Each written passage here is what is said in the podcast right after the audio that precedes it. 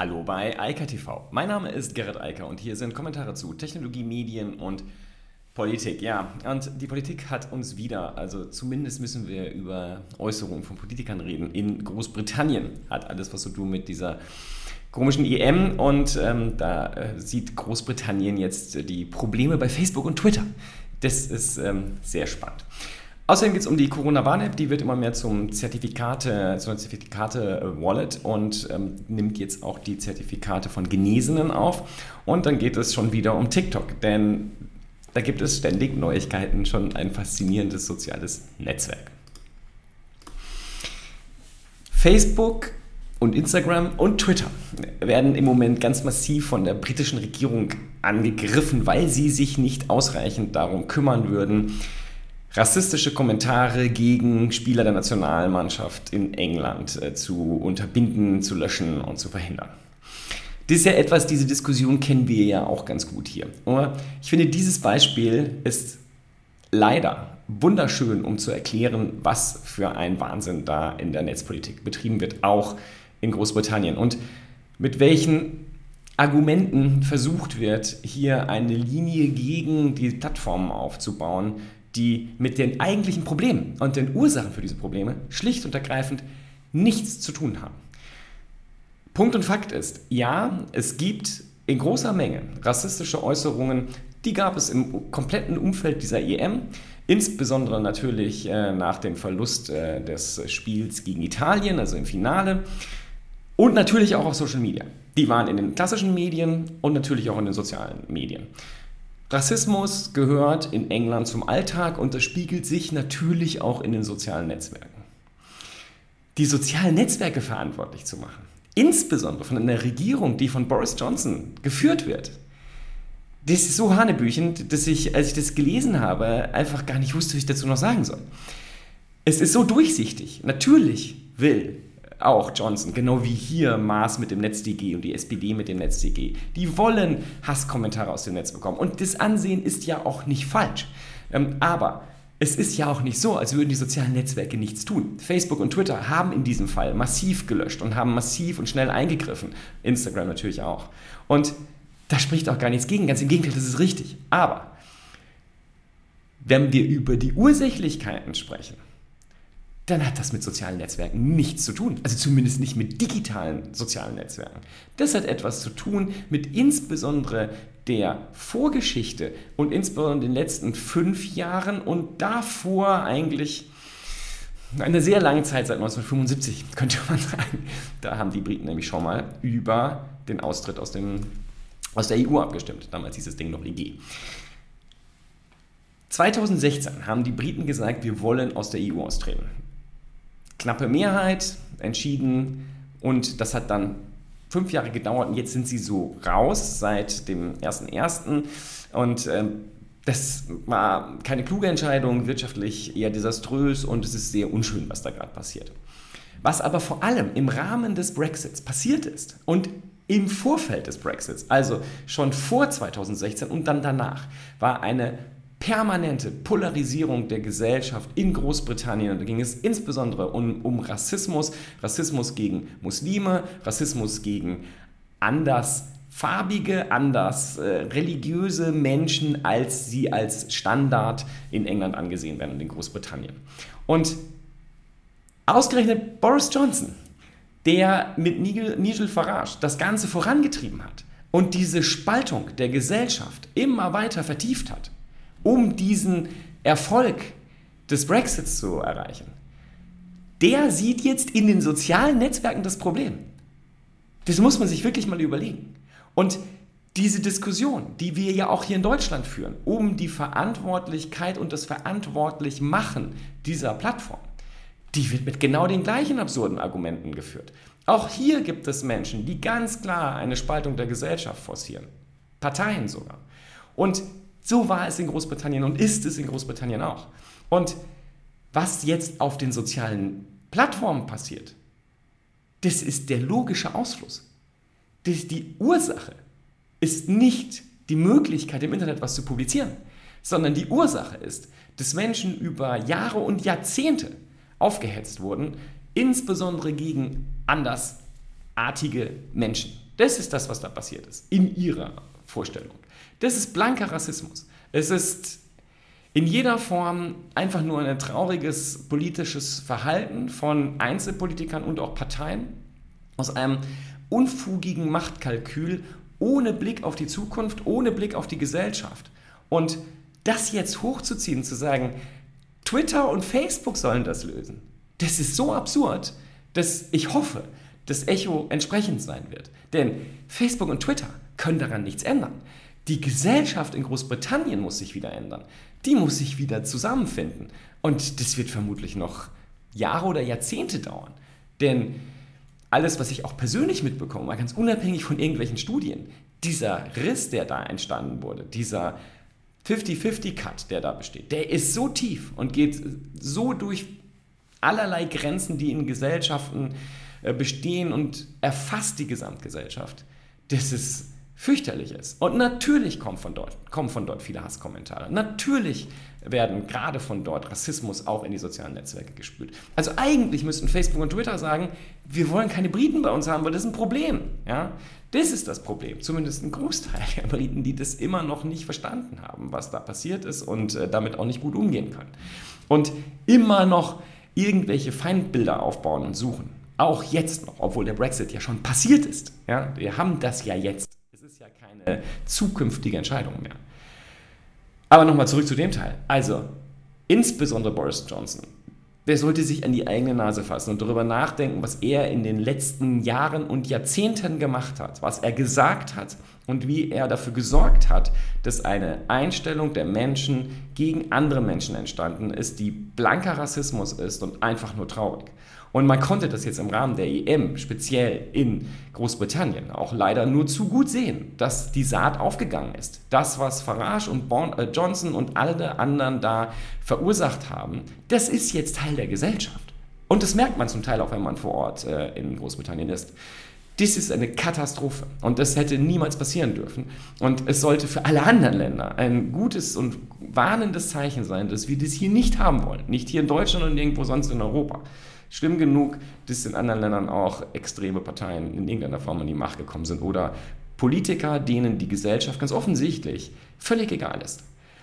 Aber nochmal, mit sozialen Netzwerken, mit Content Moderation hat das nichts zu tun. Das ist äh, ein billiges Ablenkungsmanöver, eine Nebelkerze, die da geworfen wird, um mit dem Finger auf andere zu zeigen, die das nicht verursacht haben.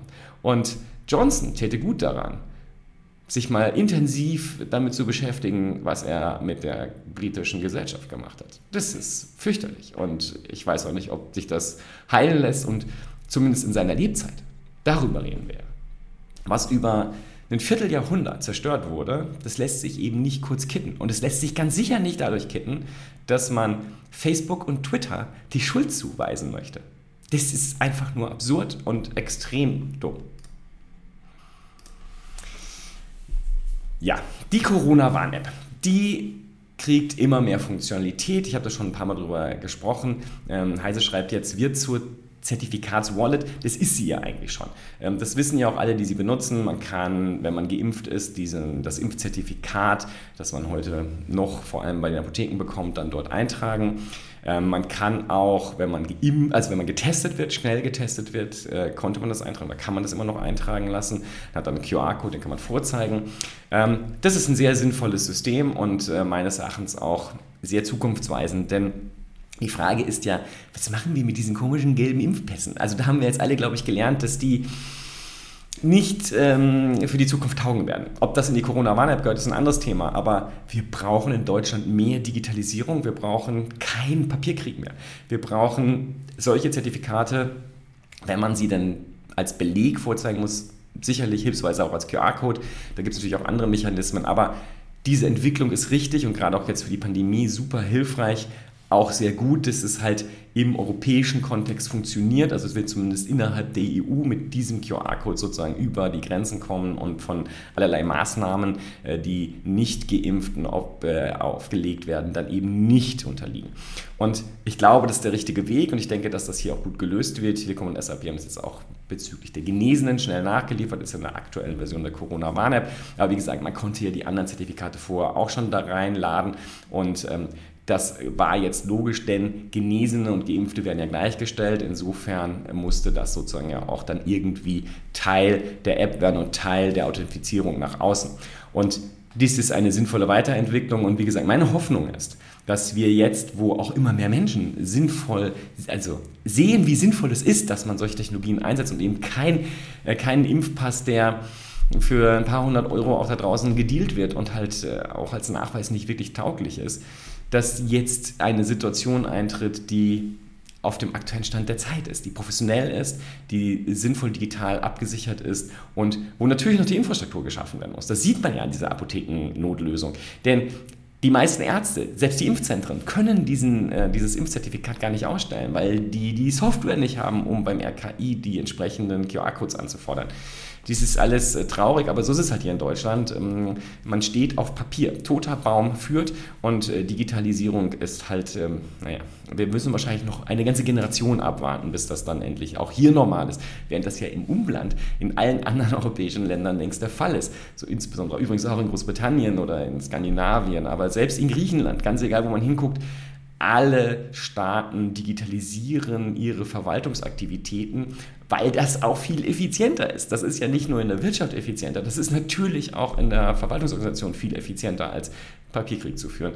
Das führt nicht weit und ist vor allem heute auch nicht mehr sicher. Viel zu einfach zu fälschen und einen Impfpass fälschungssicher zu machen. Das wäre die allerdümmste Idee, die, auf die jetzt noch jemand kommen könnte.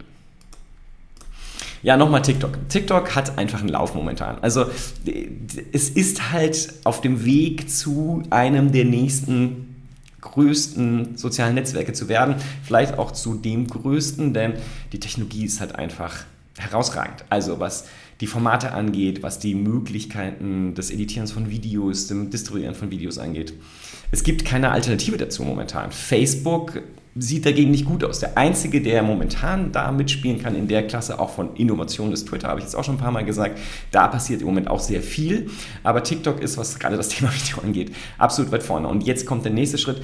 Ähm, es ist ja schon so, dass es auf die Android-Geräte gegangen ist, also vor allem halt auch auf äh, zum Beispiel die Smart TVs von Samsung. Also man kann TikTok auf dem Fernsehen schauen.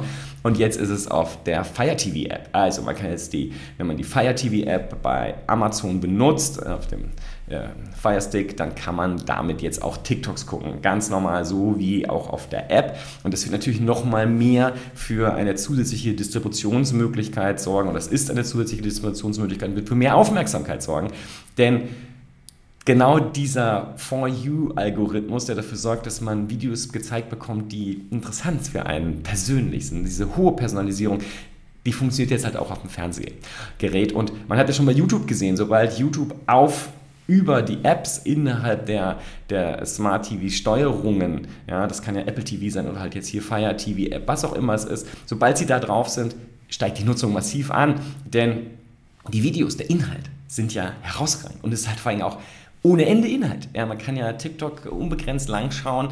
Ähm, das, äh, man muss sich da sozusagen selbst äh, kontrollieren. Das Interessante ist ja, ähm, ich habe schon mal gesagt, ich bin echt froh, dass ich heute kein Kind oder Jugendlicher bin, weil das ist ja katastrophal. Also die, die Menge an hochwertigen, gut gemachten Videos. Ja, gut, dass es das zu meiner Zeit nicht gab. Ich wäre da, glaube ich, auch sehr anfällig für gewesen. ByteDance, die Firma hinter TikTok, ist ja aktuell das am höchsten bewertete Startup der Welt. Also die Schätzungen gehen so auf 150 bis 200 Milliarden Dollar. So wertvoll ist ByteDance, also wertvoller als das wertvollste deutsche Unternehmen SAP an der Börse, ähm, ist dieses Unternehmen aus China.